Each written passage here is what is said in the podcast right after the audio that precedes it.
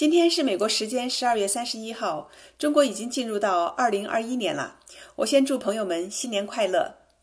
昨天晚上啊，我和爱心老师在他的社群里与很多的朋友一起分享了成长之路，过了一个非常有意义的跨年活动。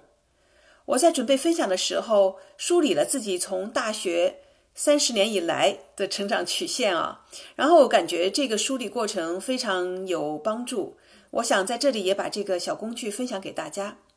我把时间作为横轴，把自己事业上的发展哈作为纵轴，然后呢，把一些重大的事件在这个坐标系中画出，之后再把这些事件呢连成线，这样我就得到了一条起起伏伏的曲线。现在回过头来看哈。很多事情就能看到它当时的意义，尤其是曾经断崖式的这种低谷啊，为后来的我带来的变化。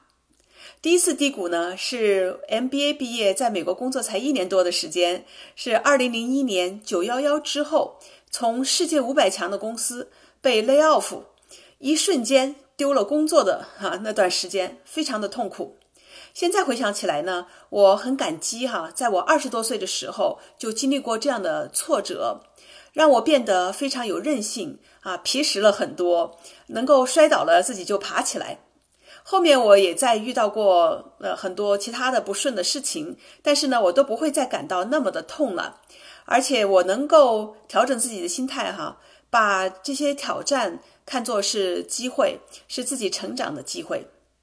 你呢也可以试一试这个方法，在年末的时候整理一下自己过去一年或者是多年的呃经历，呃和重大事件，然后呢你看看自己有什么收获。